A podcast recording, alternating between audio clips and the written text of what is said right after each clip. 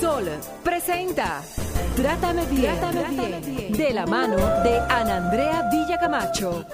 Trátame bien, trátame, bien, porque ya basta de silencios que duelen y matan.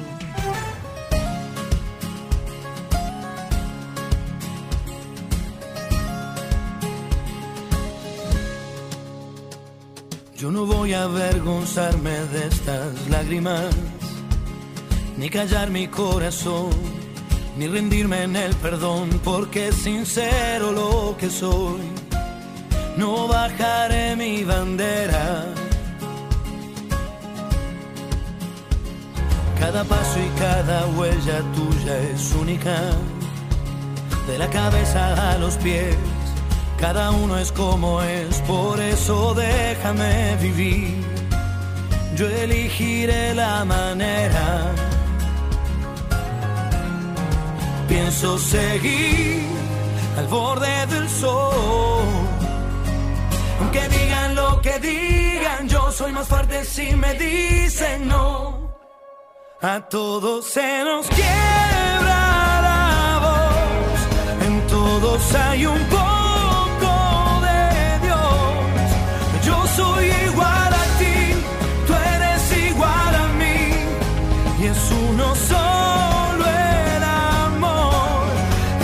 de tu alma esa flor y olvidarás su sexo y color.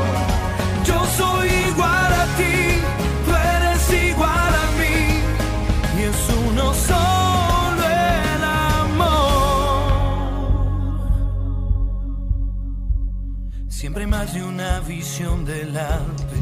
Buenas tardes, buenas tardes, gracias del alma por estar con nosotros en este nuevo abrazo, que es tu programa Trátame Bien. Soy Ana Andrea Villa Camacho y estoy en Sol 106.5, la más interactiva.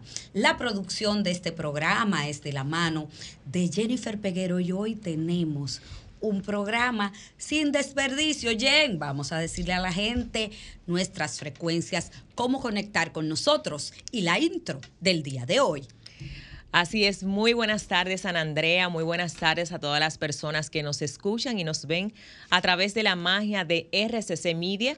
Recordar que nosotros llegamos a cada uno de ustedes a través de Sol 106.5 para Higüey y Santo Domingo, 92.1 para el Cibao, 94.7 sur y este y 88.5 en Samaná. También pueden amplificar el contacto con nosotros a través de arroba Trátame Bien Radio Sol FM y RCC Media. Al finalizar el programa, vaya directo a YouTube, que ahí nuestro querido equipo se encarga de subir los contenidos, el equipo técnico, Henry Starling, saludos para ellos también. Recordar que pueden seguirnos a través de todas las redes sociales y importante, siempre me preguntan, ¿y el programa para escucharlo completo, que no por bloque? Ok, entren a solfm.com a partir de los lunes en la tarde, entran a podcast, seleccionan el logo de Trátame Bien y ahí simplemente buscan la fecha y le dan a escuchar completito. O sea que no hay excusas para perderse nuestro contenido. Como bien anunciaba nuestra magistrada, hoy tenemos un plato fuerte en este almuerzo educativo de cada sábado. Vamos a hablar de derechos humanos fundamentales para la buena convivencia. Nuestra invitada es una mujer especializada en la materia, pero no seré yo quien la presente, porque la verdad es que la presentación que le hace nuestra magistrada es un deleite que yo también quiero disfrutar. Mientras tanto, voy con el intro del programa. Dele. Cito la siguiente frase. Debemos mantenernos firmes ante el aumento de la intolerancia y construir un futuro de dignidad, seguridad, justicia y derechos humanos para todos. Antonio Guterres, secretario general de las Naciones Unidas. Cada 10 de diciembre del 2023 se cumple 70 hoy 10, 10, de diciembre del 2023, como cada año, se celebra o se conmemora el Día de los Derechos Humanos. Hoy se cumplen 75 años de uno de los compromisos mundiales más revolucionarios, la Declaración Universal de los Derechos Humanos.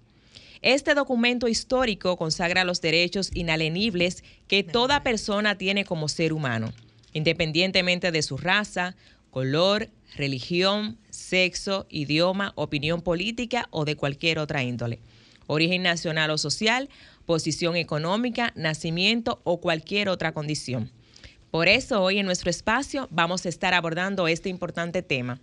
Y el tema justamente de este año, del 2023, para la conmemoración de esta fecha tan importante, se titula Dignidad, Libertad y Justicia para todas las personas. Ahora sí, después de esta intro presente a usted, a nuestra invitada. Gracias, Jennifer Peguero. Y bueno, es una mujer que yo admiro muchísimo. Creo que la guerrera más sabia, inteligente y valiente que hace muchos años yo no había visto en mi vida. Una mujer resiliente, procuradora fiscal, titular de la unidad de derechos humanos, pero lo más, lo más importante, su atributo más eh, hermoso que tiene es que es la mujer más humana que conozco. Danisa Cruz está con nosotros en el día de hoy. Tan buena que ya me hiciste llorar. que eso no iba a hacerla llorar en el guion. Eh, no, iba, es que por no favor. Iba, es que no iba. Danisa Cruz, eh, cuando se escucha hablar de la lucha con los derechos humanos, la lucha por las personas que tienen algún tipo de vulnerabilidad y no tiene quien los defienda, pues este nombre evidentemente sale a la luz y yo me honro de saber que soy no solo su homóloga y su compañera de la Procuraduría General de la República, sino que también nos hemos decidido por cuenta propia hacernos hermanas de vida, hija de Amparito las dos. Ahí sí me tocaste una tecla, una hija de mucha sensibilidad. De verdad que muchas gracias, hermana de vida, compañera de luchas, porque realmente este tema de los derechos humanos no solamente es mío, es un compromiso que tenemos todas sobre todo en tu caso con las mujeres, que también por eso estamos en los, en los eh, días de activismo que comenzaron el día 25 de noviembre y que justamente terminan el día de mañana, 10 de diciembre, que es el Día Internacional de los Derechos Humanos. Hoy es el Día Internacional, hoy es el Día de la Corrupción y mañana el de los derechos humanos. O contra la corrupción. Contra la corrupción. El día contra la corrupción y mañana el día de los derechos humanos. Oh, wow. Se conmemora qué, Dani Zamparo, porque la gente escucha mucho eh, los derechos humanos. ¿Por qué se conmemora eh, este día? Y si es la palabra correcta, por favor, corrígeme. Real, es el Día Internacional de los Derechos Humanos. Eh, como dijo nuestra compañera Jennifer Peguero, la Declaración Universal de Derechos Humanos se firmó un día como mañana, el día 10 de diciembre del año 1948. Como ustedes saben, fue un movimiento de muchas luchas para lograr que finalmente los países tuvieran, o mejor dicho, los gobiernos aceptaran un decálogo de 30 derechos mínimos que deben de ser respetados a todas las personas, sin importar su color, sin importar su raza, su sexo. Esa palabra siempre me ha llamado la atención, raza, porque la, yo la raza no es entre los animales, o sea, hay algo que no se dice raza. Eh, hay dos cosas, no es lo mismo raza que etnia. Porque ah, otra, por favor, por favor, no quiero dejarlo pasar. Para yo misma en el intro, sí, yo misma en el intro lo dije y me chocó, no me quise devolver. No, hay un tema, la raza es tiene que ver con tus genotipos, la etnia con tus fenotipos. Entonces, es, son diferentes. Tú puedes ser de una etnia y no necesariamente de, de, la, de una raza. Por ejemplo, en República Dominicana nosotros tenemos 22 fenotipos y nosotros somos mulatos tenemos aquí gente caucásica, de raza caucásica, tenemos gente que son negras y gente que somos mulatas. Entonces, no es lo mismo una etnia que una raza. Y por eso eh, se habla también que no debe de haber eh, discriminación por etnia ni por raza. O sea, se hace una diferencia. También por, ni por color, ni por eh, ni por religión, ni por condición social, ni por condición social, ni por condición física o económica. eh, por incluso, y eh, sé que es un tema siempre controversial, ni siquiera por orientación sexual, que es de los temas que muchas veces no se les reconoce eh, los derechos que puede tener una persona. Pero lo más importante de este día no es solamente su conmemoración, sino que nosotros tenemos que hacer una reflexión sobre todo lo que nosotros como país y sobre todo nosotros como institución estamos aportando para que se respeten los derechos fundamentales dentro de, la República Dominicana. Justamente ahí quería que llegaras. ¿Cuáles son esos derechos fundamentales que debemos de respetar? Y dímelo bien aterrizado, bien aplatanado, por favor, no nos vamos en teoría, para tener una convivencia sana entre iguales. Bueno, en primer lugar, el primer derecho que nosotros tenemos que tener eh, para tener una convivencia eh, pacífica y sana, eh, yo entiendo que el primero es el derecho a la no discriminación y a la igualdad. Cuando, qué? Cuando hablamos de no discriminación e igualdad, ¿cómo yo lo, lo asimilo?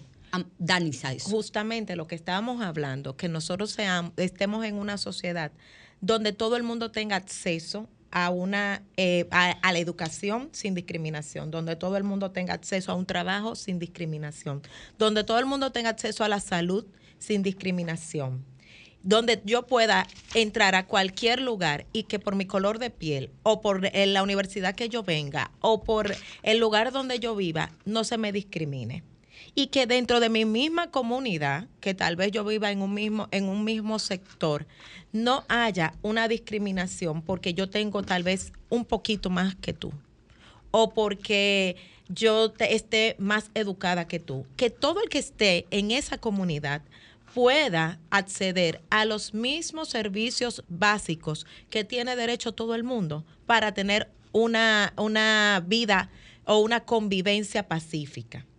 Otro derecho muy importante, que es el uno que nos corresponde a nosotras, por ejemplo, es el acceso a la justicia. Nosotros tenemos que, garantizar que si yo vivo en Guachupita, en Gualey, en Pedernales, en cualquier lugar de recóndito de este país, esa persona que ha sido vulnerada en sus derechos tenga un acceso a la justicia y digno que no sea rogándole a la gente, a los fiscales, a nosotros los fiscales, que no sea que yo tenga que, por ejemplo, Haya que tener un padrino, una cuña para que para te que te puedan, para que tu caso pueda caminar. Correcto. No puede ser así. El acceso a la justicia debe de ser igual para todos. Y vuelvo y siempre caigo en las poblaciones vulnerabilizadas. Aquí la población, la gente pobre, la gente con escasos recursos, se le hace muy difícil siempre las cosas. Y si tú sumado a que tú eres una persona que no tiene recursos económicos para acceder a la justicia, que en teoría es gratuita, pero cada vez que tú tienes que buscar un pasaje para ir a una y lo voy a decir lamentablemente, por ejemplo, si tú vives que si tú vives en Los Alcarrizos y tienes que ir, eh, perdón, eh, que tú vives en Boca Chica y tienes que ir a Gapre a poner una denuncia de violencia de género. No, peor la Puerto Rico. A, a, la Puerto Rico, ¿verdad? O sea, eh, eh, incluyele pasaje, comida. Y un día entero que tú tienes que, que, dedicarte a eso. Por la distancia. Por la distancia. Y por el cúmulo de gente que Entonces tú, sin dinero, para tú hacer, acceder. Y gracias a Dios, voy a decir esto, que antes tú tenías que ir con una chaquetica y tenías que ir con zapatos cerrados. Y gracias a una resolución que hicimos en el 2014, que se hizo en el 2014, que la firmó el procurador de entonces, eh, ya las personas pueden ir a poner su denuncia sin tantas exigencias de ropa. O sea, que tú te imaginas que tú tienes que. Un código de vestimenta para ir a poner una denuncia. Que tú tienes que irte, no obstante, buscar dinero. Yo víctima, buscar eh, una chaqueta o una, blusa manga larga para tú ir a poner una denuncia. A que usted sepa. Imagínate tú sin dinero. Lo, más que tú dices, bueno, yo tengo que coger demasiada lucha, yo no voy a poner ninguna denuncia. Y desiste. Pero nosotros estamos trabajando en eso y eso eh, nos consta de que a través de la dirección que dirige mi hermana eh, Ana Andrea Villacamacho se está trabajando para que en los temas de violencia de género, por ejemplo, eso mejore. Las fiscalías comunitarias tienen que jugar su rol también, porque no, es, no soy yo la única que debo respetar derechos humanos en la Procuraduría. la, los derechos humanos son transversales a todas las políticas públicas que debe tener una institución. Y no es solamente a la Procuraduría General de la República que, le, corresponde. Cada una de las instituciones tiene que velar por el cumplimiento de lo que establece la Constitución de la República, porque esos derechos fundamentales están constitucionalizados, por eso son fundamentales. Tú sabes que algo que yo he empezado a ver a partir del 2019, obviamente ustedes que son expertas en la materia me corregirán, pero yo en lo personal lo he podido evidenciar a partir del 2019 y es que en la mayoría de las empresas e instituciones están con la inclusión laboral, me refiero a que dentro de su personal tienen también una cuota de personas con alguna discapacidad o con capacidades especiales dentro de su equipo de trabajo. Eso también tiene que ver con los derechos humanos. Y ahí uno me pregunta con cómo nos encuentra estos 75 años en República Dominicana. bueno, bueno. dispare, Danisa Cruz. Bueno, usted sí puede. En primer lugar, yo debo eh, hablar sobre el tema de inclusión, de inclusión no solamente con la inclusión de, personas con discapacidad, porque lo de las personas con discapacidad esté en la ley 513 y su reglamento de aplicación, se establece cuál es la cuota para el sector público y para el sector privado. Para el sector público, un 2.5% de su población, de su, de su personal debe de ser personas con discapacidad física, motora, psicosocial, auditiva con cualquiera de esas. Y en el caso de las instituciones públicas tenemos un 5%, pero ¿qué de nuestra de nuestra de nuestro personal debe de tener algún tipo de discapacidad. Pero ¿qué pasa? No en el tema de inclusión no, no es que tú vas a nombrar a una gente simplemente porque tenga una discapacidad.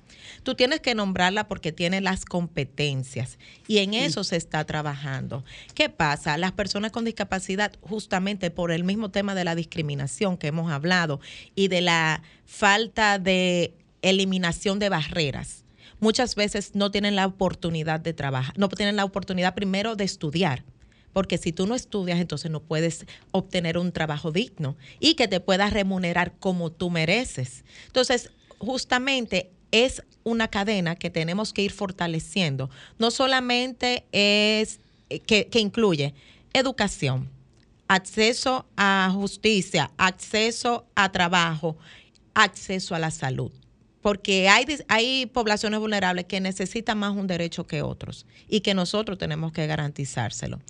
¿Y cómo nos encuentra el año 2023, la, eh, la declara, en los 75 años de la Declaración Universal? Bueno, realmente nosotros hemos venido trabajando con el tema de derechos humanos del 2005 hacia acá. Oh, wow. Y del 2005 hacia acá se ha avanzado lo que ustedes no se imaginan antes, del, particularmente antes del 2005, yo creo que yo solamente había escuchado derecho humano en la universidad, en derecho internacional público, y eso fue algo como muy, muy por encima. Aquí no se hablaba de derechos humanos, o si se hablaba, solamente se decía que eran los derechos de los delincuentes, cosa que no es así. Sí, los derechos, mucha, gente, magistrada Anissa, cree, ah, bueno, los derechos humanos, eso nada más para defender a los delincuentes. Señores, este programa es para demostrar a la gente, para educarnos de que eso no es así. De que eso no es así, que los derechos humanos no son los, derechos de los, delincuentes, los derechos humanos son los derechos de, todos, todos y todas las que, como tú dices, somos humanos. Es así que tal vez lo malo siempre es lo que prevalece, pero nosotros tenemos que cambiar esa cultura. El hecho de que nosotros estemos aquí eh, y que podamos hablar libremente de cualquier tema es un derecho fundamental, que es el derecho a la libertad de expresión. Y eso es una de las características y uno de los derechos que también garantizan una libre convivencia, una, una convivencia pacífica, donde en un, en un estado donde se respete la libertad de asociación, la libertad de expresión y la libertad de conciencia y religión, es un estado que debe, que, que que por lo menos garantiza una excelente, una buena convivencia. Claro, no todo es perfecto, eh, pero pueden siempre mejorar y siempre se puede mejorar, pero nosotros estamos en un estado donde hay una libertad de expresión y de todos estos derechos que yo acabo de mencionar. Antes de irme a la pausa, debo de, reconocer lo siguiente. Cuando Jennifer eh, te preguntaba cómo nos encuentra, esta eh, conmemoración eh, mundial de los derechos humanos. Anteriormente, en el 2005, como bien tú dices, yo no veía ninguna persona con algún tipo de discapacidad en ningún empleo. Yo no veía señaléticas y letreros en las empresas donde eh, le enseñaba a la gente que una persona con una condición especial debe de tener algún tipo de respeto, de dignidad y de prioridad. Yo no veía parqueos señalizados para las personas, pero y no solo señalizados, también que se respeten, porque en las plazas, por ejemplo, yo veo ah, que sí están atentos. Ah, ah, sí, pero hay muchas que utilizan esos parqueos sabiendo que no tienen ningún tipo de discapacidad todavía nos falta mucho. Anteriormente, tú ibas a, una, a un centro nocturno y te decían, lo lamentamos, si por ejemplo a mí una vez me dijeron, Jennifer, yo fui a una discoteca que era famosa hace un tiempo. Y cuando yo fui, ¿verdad? Me dijeron, excúseme señorita, tenemos una fiesta privada. Ah, tienen que cambiar libreto ya. Yo lo sé. Ahora Ahora yo les invito que me lo hagan para que ustedes vean, mi amor, que voy directo para, el Departamento de Derechos Humanos a ponerle su buena denuncia. Con esa reflexión me voy a comerciales, volvemos de inmediato, no le cambie. Quiero que no se pierdan este domingo, Jennifer Peguero, a las 6 de la tarde en el canal 23 Telefuturo. Este programa. La retransmisión. Ahí sí, van a poder tener la gran oportunidad de vernos, escucharnos y aprender mucho de todo lo que tenemos hoy. Danisa Cruz, procuradora fiscal titular de la Unidad de Derechos Humanos de la Procuraduría General de la República, nos va a decir en este momento lo que nosotros, Jennifer Peguero, no la dejamos terminar de decir. Derecho a la vida, derecho a la libertad, derecho a la intimidad, son derechos humanos. Son derechos fundamentales y humanos. Las ambas. Pues es importante que nosotros podamos hacer la diferencia. Los derechos humanos son aquellos que están en este decálogo de, la Declaración Universal, se respetan en los 198 países que han firmado la declaración. Los fundamentales no solamente eh, están en este decálogo, sino que están constitucionalizados y eso lo hace derecho fundamental. Eso están en los principios fundamentales que tiene la Constitución Dominicana que desde el año 2010 están constitucionalizados en, nuestra Carta Magna. Eh, para mí, todos y como y, para todos los expertos de derechos humanos, todos son, tienen una igualdad de importancia. Pero ¿cuál es el derecho fundamental más importante? Ah, no, el derecho a la vida. El, el, primer derecho, y yo digo que es, y, y también se lo digo mucho a los a nuestros fiscales cuando me ha tocado eh, capacitarlos. Para mí los dos principales derechos son primero el de la vida y el segundo el de la libertad de tránsito. Y a nosotros como fiscales nos corresponde muchas veces tener eh, que se promover que se suspenda en este derecho el de tránsito. Y señores, digo la vida porque sin este no tenemos nada, no tenemos educación, no tenemos... Ese es el principal para nosotros poder exigir otros derechos. Pero el de la libertad también es muy importante. Eh, yo siempre digo eso, que todos son iguales, y dicen los expertos, pero yo creo que hay que priorizar y nosotros tenemos que saber la responsabilidad que tenemos cuando nosotros le coartamos el derecho a la libertad a una persona. ¿Cuáles otros derechos podemos decir que la gente y que la gente pueda entender son derechos fundamentales que no hayamos mencionado en este rato. Bueno, derecho a la educación, hablamos un poco, derecho a la salud, derecho al, a la libertad de empresa, derecho a un juicio justo y, que, y, que, y a un debido proceso, el derecho al trabajo, derecho a la a una vivienda, al agua, derecho, y que no lo hayamos mencionado, derecho a un medio ambiente libre, Incluso el derecho a ser feliz, señores, es un derecho fundamental establecido por las Naciones mío. Unidas. Mira, cuando hablas eh, de todo ese conjunto, creo que, que formo una, una en particular y es la dignidad de las personas. Eh, yo sobre todo hemos hablado mucho en este programa como se margina a las personas a través de las redes sociales. Hemos irrespetado tanto y violentado los derechos humanos que vemos que se, se maltrata a los hijos a través de las redes sociales, a las parejas, y respetamos a las personas como que las conocemos, o sea, de una manera deliberada. Y todo eso tiene que ver con, esto, eh, con esta violación a los derechos fundamentales. ¿Cómo se maneja ese tema en las redes sociales? Bueno, yo ahí tú me estás haciendo un tema un poco... Te estoy metiendo palo hondo. Sí, porque nosotros tenemos un tema legal.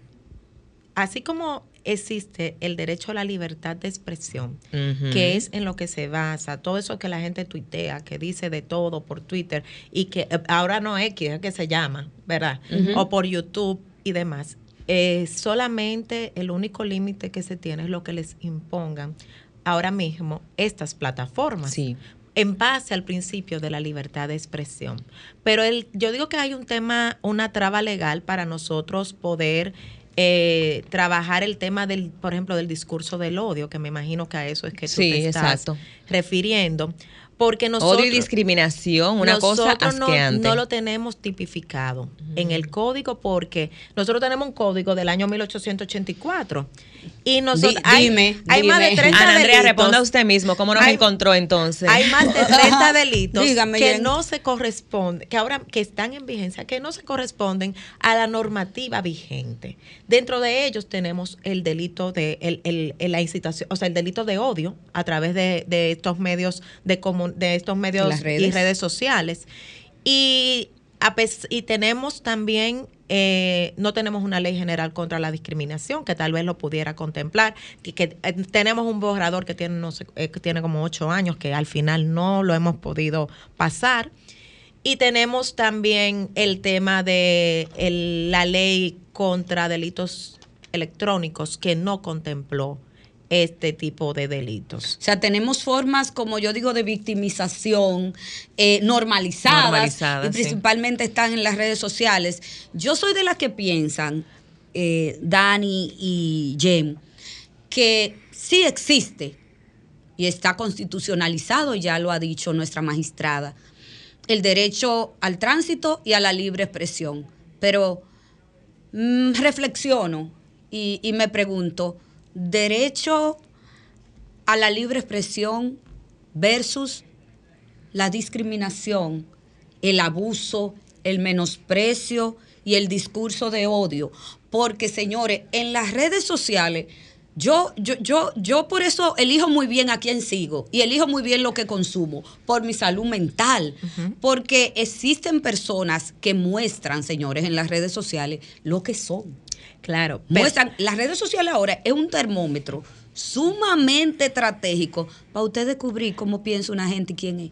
Claro, pero volviendo al tema de lo que expresó Jennifer, de que hay otras, no solamente ella habló del tema del discurso de odio, que es sobre algo que nosotros queremos, re- que debemos de referirnos, que por ejemplo es la exposición y revictimización muchas veces de las mujeres cuando son víctimas de violencia, que las suben a las redes sociales, las personas que mueren y en, los accidentes. Creo que se ha hecho un trabajo de conciencia con, algo- con los periodistas con cierta envergadura que ya eh, no están, están difuminando las imágenes y no la comparten. Pero hay algo que en ese mismo ámbito a- que me enseñó Ana Andrea eh, en este espacio y que han luchado tanto ustedes las procuradoras es cuando hay un niño, niña o adolescente víctima de violencia y que también lo exponen narrando, ¿no? porque tú hablas de que difuminan la imagen, pero cuando tú pones a un niño a relatar lo que pasó en cámara, lo estás revictimizando y es una violación de derechos. Eso está, y eso sucede está- muchísimo. Pero eso está en las leyes, está prohibido. Igual que el tema de las, eh, no solamente en violencia de género, el- en el Código de Niños, Niños y Adolescentes, en las convenciones internacionales, porque acuérdense que todos estos temas que estamos hablando están en convenciones internacionales de las que República Dominicana es parte y a las que nosotros tenemos que, señores, eh, rendir cuentas. cada vez que el, país firma una, un acuerdo o, o, es, o se hace parte de estas convenciones internacionales, tiene que rendir informes sobre cuáles son los avances que han habido en esa materia cada cierto tiempo, cada cuatro años regularmente. Y es importante que se sepa que eh, este 75 aniversario nos encuentra con un Plan Nacional de Derechos Humanos que tenemos como Estado, que se ha venido trabajando desde el año 2018 que está establecido hasta el año 2024, que se logró fruto de un trabajo con la sociedad civil, donde pudimos eh, tener contacto con más de 800 organizaciones de la sociedad civil que trabajan los diferentes temas, donde pudimos recoger las principales preocupaciones e inquietudes o problemáticas que tiene la República Dominicana, plasmarla en un documento por primera vez que realmente nosotros como institución debemos de cumplir cada una de las instituciones con nuestra responsabilidad en este Plan Nacional de Derechos Humanos. Hola, buenos días, buenas, tardes. Buenas tardes. Eh, con relación a algo que hacían observación de revictimizar a un niño, hace unos años que se dio una situación con un entrenador eh, de un equipo infantil de béisbol en, en el específicamente en esta ova. Hubo unos padres que tuvieron la valentía de denunciarlo porque había hecho una violación a su hijo, pero no era la única. Entonces, un canal de televisión muy importante salió con la, con la primera noticia. Luego supuestamente por seguimiento, salió con los niños del equipo que estaban protestando, porque lo pusieron adultos, naturalmente, a protestar por esto. Sin embargo, eh, esos niños, eh, o sea, ni sabían quizá lo que estaban haciendo y yo consideré que no solamente estaban revictimizando al niño, sino también maltratando a esos padres que tuvieron la valentía de hacer esa denuncia y a raíz de ahí se descubrió que habían otras violaciones. Y yo llamé al canal sin conocer la familia ni nada, le dije, ¿no le parece suficiente dolor para una familia que está pasando eso, que tiene que quitar a su hijo del colegio, que tuvo que mudarse del lugar y está haciendo esa denuncia para que no le pase a otros niños y ustedes están sacando como la parte contraria por coger cámara por, tener la primicia de algo que ustedes no están calculando lo que lo, lo que las consecuencias. Y hablé con el director de prensa de ese canal, me tomé ese caso como personal y, lo quitaron, o sea, no siguieron dando las noticias. Muchísimas gracias por ser una, por compartir la, la, historia y por ser una ciudadana responsable, Danisa. Claro, claro que sí, ahí, ahí es que deberíamos de llegar todos. Claro. Porque, porque las violaciones de derechos humanos, Danisa Cruz, que vemos en los medios de comunicación son cotidianos y como son los medios de comunicación y tenemos libertad de expresión, pues nada pasa. Realmente, eh, dentro, esa es una muestra de la, de la responsabilidad que tiene la ciudadanía, porque el derecho participativo y, de, y, de, y el derecho que tienen las comunidades de intervenir en, el en los temas que se dan en el día a día, está también contemplado como un derecho, el derecho a la participación activa. Y eso es una muestra de que la señora que nos acaba de llamar ejerció su derecho a la participación y realmente me enorgullece encontrar personas con esa calidad humana y que ni siquiera tal vez es abogada ni es fiscal y tal vez no tiene el conocimiento de que el, ese, ese programa o esa, ese, ese canal de televisión estaba incumpliendo con la norma. Es un tema de sentido común. Como dice Eleanor Roosevelt, que me encanta. Eh, ustedes saben que ella fue una de las principales luchadoras para que se eh, escribiera esta Declaración Universal de Derechos Humanos. El respeto de los derechos humanos va muy ligado a las acciones que nosotros hacemos cada día para hacer de nuestra sociedad una mejor sociedad. Son los pequeños detalles que nosotros hacemos, como el que acaba de ser nuestra, eh, la, persona que nos estaba escuchando, nuestro oyente. Y que justamente antes de la llamada de ella, tú citabas que uno de los logros que han obtenido fue con la participación social. ¿Entiendes? Con la ciudadanía, eso es importante. Antes de irnos a la pausa, ya que tú mencionabas a la señora Roosevelt, eh, vi también en los medios que está en el país el nieto de Nelson Mandela. A propósito de la fecha conmemorativa, sí. estuve con él. Dios mío, y la foto, Danisa. Yo, soy de verdad, de verdad, yo soy admiradora de Mandela. Su historia, sus enseñanzas. Qué hombre. No, y realmente él, en la charla que él nos dio, que él desmitificó muchas cosas de lo que había pasado con Mandela. Y es, explicó cuál fue su historia él conoció a su abuelo estando en la cárcel. Y muchas cosas, él explicó muchas de las cosas y muchas de las enseñanzas. Pero algo que me llamó mucho la atención fue que él dijo, por tu ser mi nieto, tú tienes un liderazgo y tú tienes que, por tanto, ser el mejor estudiante, el mejor, la mejor persona, tienes que portarte bien. Y, y realmente él admitió que luego entendió por qué eh, su, abuelo le había dicho eso.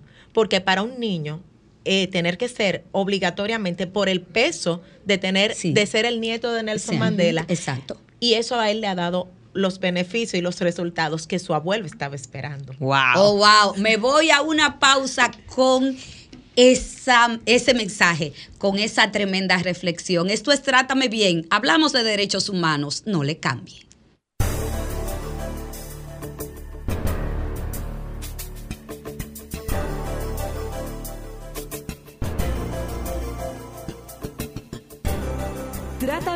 Bien. Bueno, señores, estamos aquí de nuevo. Hablamos con la magistrada Danisa Cruz. Y hay algo importante que quiero resaltar, Danisa Cruz. Cuando yo voy a otros países, veo en aeropuertos, en supermercados, muchas adultas mayores y adultos mayores trabajando. Muchas personas en los aeropuertos y en otros países que tienen algún tipo de discapacidad trabajando. Los adultos mayores en RD, ¿cuál es la realidad de su acceso al derecho que tienen de empleo? Bueno, eh, hablar de mis abuelitos, de mis adultos mayores, porque no le digo viejitos porque es discriminatorio, pero... No se le dice viejo, oyeron, no se dice ese viejo o esa vieja, no se dice, se dice adultos mayores. Eso yo lo he aprendido con Danisa. O personas de la tercera edad. Eh, en República Dominicana nos encuentra este 10 de, de diciembre con una sociedad adulta mayor que sigue siendo maltratada, discriminada, no solamente por eh, la sociedad, también por sus familiares. Nuestros adultos mayores, como tú dices, eh, es más, ya no hay que ser ni siquiera adulto mayor. Después que tú tienes 35 años, es muy difícil que te den un trabajo. No, y lo advierten en, en los. En ya, los hemos trabajado en eso. Eh, ya estamos mejorando. Aunque en la práctica. De buena presencia, ya estamos, ya pasamos de. se requiere buena presencia y tal edad pero mire. Señores, mire, esa era la forma en que se visibilizaba la falta de educación de un pueblo. Así es. Pero ¿qué pasa con nuestros adultos mayores? Nosotros tenemos una sociedad que va envejeciendo cada día. Eh, nosotros tenemos una sociedad donde no se respeta ni siquiera y eh, era algo de lo que yo quería hablar, de la importancia de la educación cívica. Por favor. Porque en este tema de la de cómo los derechos humanos son importantes para la convivencia pacífica. Señores, si no tenemos educación cívica, si no aprendemos a respetar al otro, pero sobre todo a los mayores. Miren, yo soy una gente que si una persona mayor me dice algo, aún no tenga la razón, yo se la doy. ¿Por qué? Porque ese es su único espacio que ahora mismo tiene el yo fui, lo que ellos pudieron haber hecho en algún momento. Y para mí, el el hecho de nosotros tener que tener una fiscalía especializada contra el maltrato hacia los adultos mayores es un tema importante, pero también inquietante. Porque los casos que han venido surgiendo, que salen a la luz, porque así como ustedes antes no veían personas con discapacidad eh, de manera visible, ahora nosotros tenemos adultos mayores que sí van y denuncian. Porque hay muchos abusos soterrados contra los adultos mayores, porque como dije, la mayoría de las veces son en sus propias casas. ¿Y O en los centros donde viven en los, en los ancianatos o en, lo, en lo, em, como mal se le llama, eh, De hay sus muchos- cuidadores. De sus cuidadores, También por parte de los cuidadores, por parte de los hijos y, señores, el abuso económico. Ay, donde muchas veces quieren declararlo inclusive eh, interdictos judiciales, o sea, quieren de- eh, quitarle la capacidad eh, sobre el manejo de sus finanzas, o sea, quieren here- her- Heredar heredarlo en en vida. vida. Heredarlo en vida, o sea, están, son muy propensos a recibir abusos, pero ¿dónde ellos pueden denunciar? ¿Dónde, si, o si yo soy testigo de que un adulto mayor o una persona que tiene algún tipo de discapacidad está siendo abusado, ¿dónde yo puedo denunciar? Bueno, puede hacerlo en primer lugar porque tengo que darle la promo a nuestra amiga Rita Durán a través de Línea es. Vida. Un abrazo a Un Rita. abrazo a la, Sí, a la, nana, la magistrada la magistrada Rita. Rita Durán a través de Línea Vida. Eh, también directamente puede ir al dirigirse al Consejo Nacional de la Persona Envejeciente, que es en la calle Santiago número 4 en Gascue, o puede llamarnos al Departamento de Derechos Humanos, que tenemos una fiscalía especializada. Wow, señores, buenas tardes. Hola. Sí, buenas. ¿Cómo estás? Para todas. Bien, gracias. Siempre estoy con ustedes, aunque no me escuchen. Gracias. Adelante. Sí, yo, sí, mi nombre es Mercedes Alfonso. Y yo siempre leo en Instagram y cuando veo que pasan casos de, de muerte, de atraco en las calles de este país, yo siempre leo los comentarios y veo que las personas sienten como cierto rechazo hacia los derechos humanos en este país y esencialmente hacia el señor Mercedes porque dicen, oh, cuando matan a una persona de trabajo y seria, los derechos humanos no opinan, no salen, y desde que le pasa algo a un delincuente, aparece el señor Mercedes o cualquiera de ellos. Entonces, yo sé que los derechos humanos son importantes para tener una vida plena y una buena convivencia en la sociedad, pero yo quiero que me contesten eso, porque en verdad yo, yo, lo, yo lo he visto. A veces eh, ha llegado, le han pasado cosas en la calle y nunca yo he visto los derechos humanos defendiendo. Muchísimas gracias. Creo que tenemos que irnos. Eh, Tenemos una- que irnos cancha caliente en dos segundos. En dos segundos. Bueno, realmente cada, cada, cada institución juega su rol. La sociedad civil tiene un rol y el- la de ello es, eh, es ser equilibrio en contra de lo que somos el Estado, o sea, hacer el equilibrio entre el Estado y la, y, y las, y la sociedad. En el caso nuestro, nuestro rol es garantizar que los, se respeten los derechos fundamentales dentro del proceso penal y cada una de las instituciones tiene su rol.